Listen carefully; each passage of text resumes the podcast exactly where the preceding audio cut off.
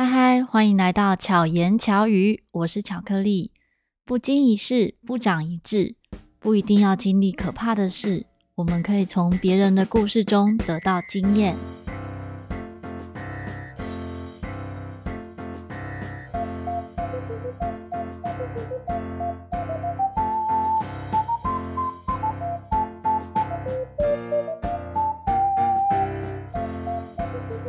到经验。就让我想到谢经验，好，谢经验真的是要感谢我们每一个经验。怎么说呢？我觉得我一直都算蛮幸运的人，也真的发生过很多一些奇妙的事件，或者是有的没有的的事情。但也因为我幸运，所以就逃过一劫又一劫，所以现在还好好的在这嘛。那今天要跟大家分享的是。三个我生命中曾经发生过的事情，都是真实事件，那也都化险为夷。一个呢是大概在我呃刚出社会工作的时候，那时候在台北车站搭公车要回家。那一次呢，在搭公车的时候，因为我还算是蛮，就是陌生人跟我讲话，我都会回答。这现在。好很多，现在会是去判断他跟我讲的是不是一些搭讪的话，或者是会选择性的回答。可是早期那时候可能是刚出社会，就是也不懂得拒绝，所以陌生人跟我讲话，问什么我就答什么。现在回想觉得蛮蛮白痴的。那那一次呢，就是在台北车站在等公车的时候，就在北一门那边等车的时候呢，就有一个先生他来问我公车，几号公车？几号公车要去哪里？他要去某个地方，问我可以搭什么几号公车。那个时候其实还没有什么手机 app 这样子去搜寻。那因为我还蛮常搭蛮常搭 公车的，所以就跟他说哦，他可以怎么搭。然后他就开始聊起来啦，就开始聊一些有的没有的。你在做什么啊？那时候我在教音乐嘛，就跟他讲我在教钢琴啊。然后就这样聊聊聊。后来我发现他聊的。问内内容，就是他讲的话题内容越来越不适合，就是不适合是陌生人在聊的内容。那我就想要赶快脱离这样的状态。他那时候也问我要搭几号公车，我就跟他讲了我要搭的公车号码。可是呢，突然另外一台公车来，就是一样可以到我家，可是那个车程是比较久一点的。我看到那台公车来，我就赶快上车，因为。想要赶快脱离这个人，结果没想到我上车的时候，这个人也跟着上车了。好，那我看到他上车啊，那这个当下，请问你会坐一个人的座位还是两个人的座位？因为我那时候还蛮蛮快冲上车的齁。那大部分的人应该都跟我一样，就是选一个人的座位，对不对？我就坐那一个人的座位，结果没想到他就用一个。壁咚的姿势，就是两只手撑在窗户上，把我包着，然后一直在跟我讲话。那时候真的觉得好痛苦哦，就是不知道怎么办。我还是有一搭没一搭的回答他。但其实那时候最好的保护自己的方式是，应该是就站着，或者是就去找司机。可是因为也没有遇过这样的事情，我不知道要怎么处理。好，我就那个当下呢，我就打给我弟，然后偷偷小小声的讲电话。然后跟我弟弟讲说：“弟弟，你可不可以来接我？”他就说：“你在哪？”我说：“我搭某某公车。”他说：“那你就可以自己回来啊。”也没错，因为他不知道发生什么事嘛，他就觉得对啊，那你就可以自己回来，就是走路就到家，干嘛去接你这样？那时候觉得啊，那怎么办呢？后来我就打给一个我非常久没有联络的国中同学，真的很久没联络，就是上一次联络可能是国中同学会这样子。所以平常也都不会联络的国中同学是一个男生，然后也不是什么有感情的关系都没有，就真的是很普通的同学，然后就打给他，然后跟他讲说可不可以来接我在哪里这样子，然后都因为是小小声的讲啊，所以那个人应该是没有听到，所以然后就跟他约在一个夜市，我就往我回家路上会经过的一个夜市这样子，所以车子经过到那里的时候。我就赶快下车，那下车就冲下车，那个人跟着我下车，我就赶快用跑的，然后跑到巷子躲起来。其实也不应该跑到巷子啊，我应该跑到人多的地方。总之呢，他就没有跟上来，就不见了。其实事后回想这个事情的时候，其实我有好几个点是可以调整的。一个是，当他上车一直在对我讲这些不舒服话的时候，其实我可以直接走到司机那里，哦，这是一个保护自己的方式，或者是求助旁边的人。可是因为太不知所措，所以很紧张，也不知道该怎么办。再来是，如果真的要下车，其实我那个时候是有经过派出所的。我其实应该是在派出所那一站下车，然后就冲进派出所，可能还更有帮助。可是那当下真的也没想到。那第三个是呢，我其实不应该冲到巷子里。我算是幸运，所以他没有跟上。如果他真的跟过来，是在巷子被堵到，那我更危险了。所以。其实哦，当然在更前面一点，就是当他一直在跟我讲话，在台北车站那时候，在一直在跟我讲话的时候，我觉得不舒服，我就应该拒绝他。可是那个时候真的就不懂得拒绝，不懂得不理会，就是这其实也是我的问题。但我想应该也有朋友是跟我类似的 状况，就是不懂得拒绝别人，或者是遇到这种状况不知道怎么办。那这边可以提供大家 参考。然后打给朋友，像现在更方便啊，像现在可能传 LINE 啊什么，就就是更容易去处理这些状况。在那个时候，其实没有，就是还是用一般手机的时候，不是智慧型手机的时候。所以真的也很感谢那时候国中同学呢，有觉得不对劲，他觉得诶，我会没事打给他，然后还要他来接我，一定是有什么事，所以后来他就真的来接我。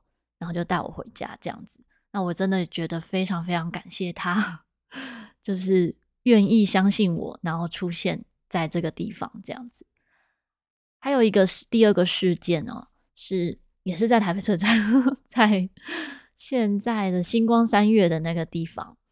那时候是很早很早，大概好像是早上八点多还是九点，就是那边店家都没有开的时候，路上没什么人的时候。那我在那边等同学哈，就我们另外一个朋友，他们要去打棒球，也不是同学啊，就是那时候是哎、那时候哎、对，那这个事件应该是更早，是我高中的时候。那时候朋友他们要去打棒球，然后我去跟看球场看他们打球，在等他们来的时候呢，就遇到卖口香糖的那个阿伯这样子。他经过的时候就要我买口香糖，我想说好吧，就跟他买口香糖。那时候口香糖才十块，现在已经二十块或更贵了。我就买了一条口香糖，要又再隔一会，他又过来卖口香糖，好，再买一条口香糖，来来回回我买了五条口香糖，因为他可能也没有遇到别的客人，我就买了五条口香糖之后，就、呃、就觉得就差不多这样吧。那时候想说算了，我就把就五十块都花完也没关系哈。结果最后一次的时候，他就要跟我握手，他就手伸出来要跟我握手。我想说啊，可能是都没人跟他买口香糖，所以他想谢谢我吧，我就跟他握手。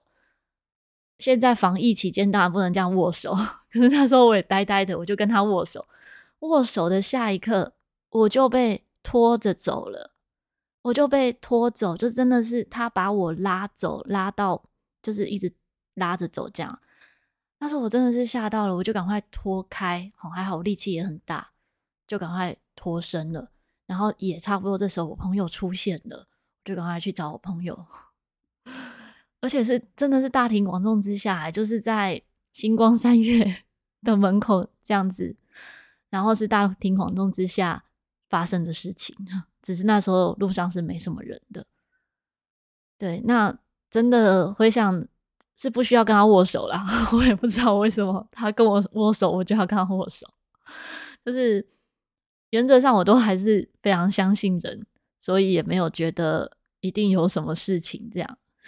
好，所以这一个事件呢，真的就是没事不要 跟别人乱握手。我相信应该大家都很聪明，比较不会发生这样的事。在第三个，我觉得比较恐怖的事情。是有一次，嗯、那时候还是还没结婚的时候，然后住在家里。那我家呢，可以到我家的公车，哈，就晚上的公车其实不多，所以那一次的公车呢，我是不能坐到我家，然后，嗯、呃，是坐到别的地方。那从那个地方到我家呢，走路大概还要二十分钟。所以我妈妈就说她要来接我哦，本来是要等公，哎，不对，我应该是在等公车啊，对，我应该是在等公车，本来是要等公车回家，可是因为公车都还没有来，我就在那个公车站那边等。就在等公车的时候，我就在坐在那个公车亭，哦，就是它是有个公车亭，然后坐在座位上，就在等公车的时候，一边在划手机，我就发，就是眼角余光发现有一个男生在我旁边，一开始我还没有觉得怎么样。后来发现他站在我旁边打手枪，然后我就觉得哦，就是吓了一跳，然后就赶快站起来。就站起来的时候，他又接近我。那个真的那个地方算蛮明亮的哦，真的是在大马路上。只是因为时间很晚，已经没有，好像没什么车了。然后我就离离他远一点的时候，那个时候的后面，就公车站的后面呢，是有很多的树。被砍下来的哦，就是可能是树枝修剪，但是那些树枝哦都还没有还没有回收掉。他突然就拿着那个树枝，感觉是要攻击我。然后我就说：“你要干嘛？你要干嘛？”我就大吼他，可是他都还是一直接近我，我不知道该怎么办。我就站在马路中间，就是本来应该是站在，本来站在公车停嘛，是在路边的。然后那个时候是车路上也没车，就连。我站在马路中间也没车，我就真的站在马路中间，他就没有靠近。然后直到他离开，我才走回公车亭。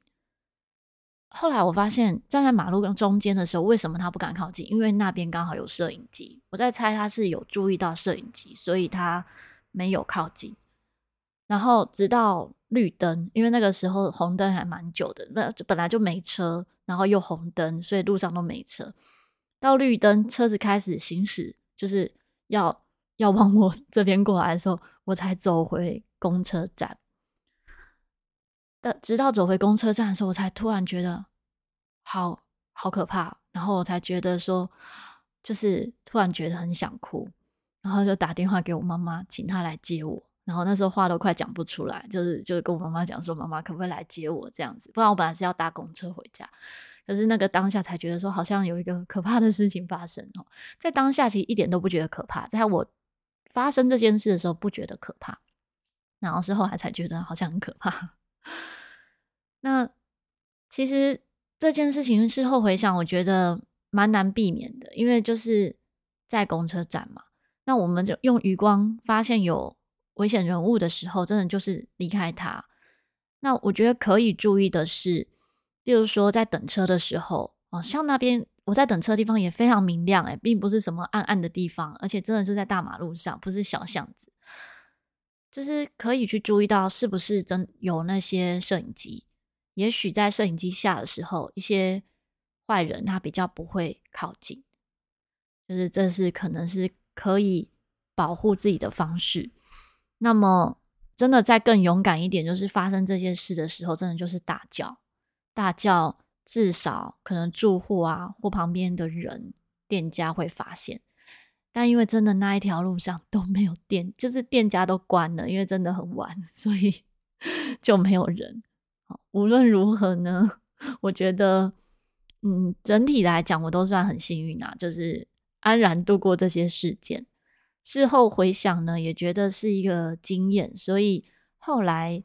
在遇到我自己的学生哈，比较年轻的小，嗯，就是国高中生啊，或者是其他学生遇到类似状况的时候，或者是他们讲到某些事件，然后我跟他们分享的时候，我觉得也因为我发生过这样的事情，所以可以跟他们分享，或者是类似情况发生的时候，可以怎么去应变，然后自己头脑也会去。思考说，哎，如果是遇到再更可怕一点，或者是在怎么样的情境之下，我们真的是需要头脑去演练，遇到危险怎么反应？就好比那个前面有一集，哪一集呢？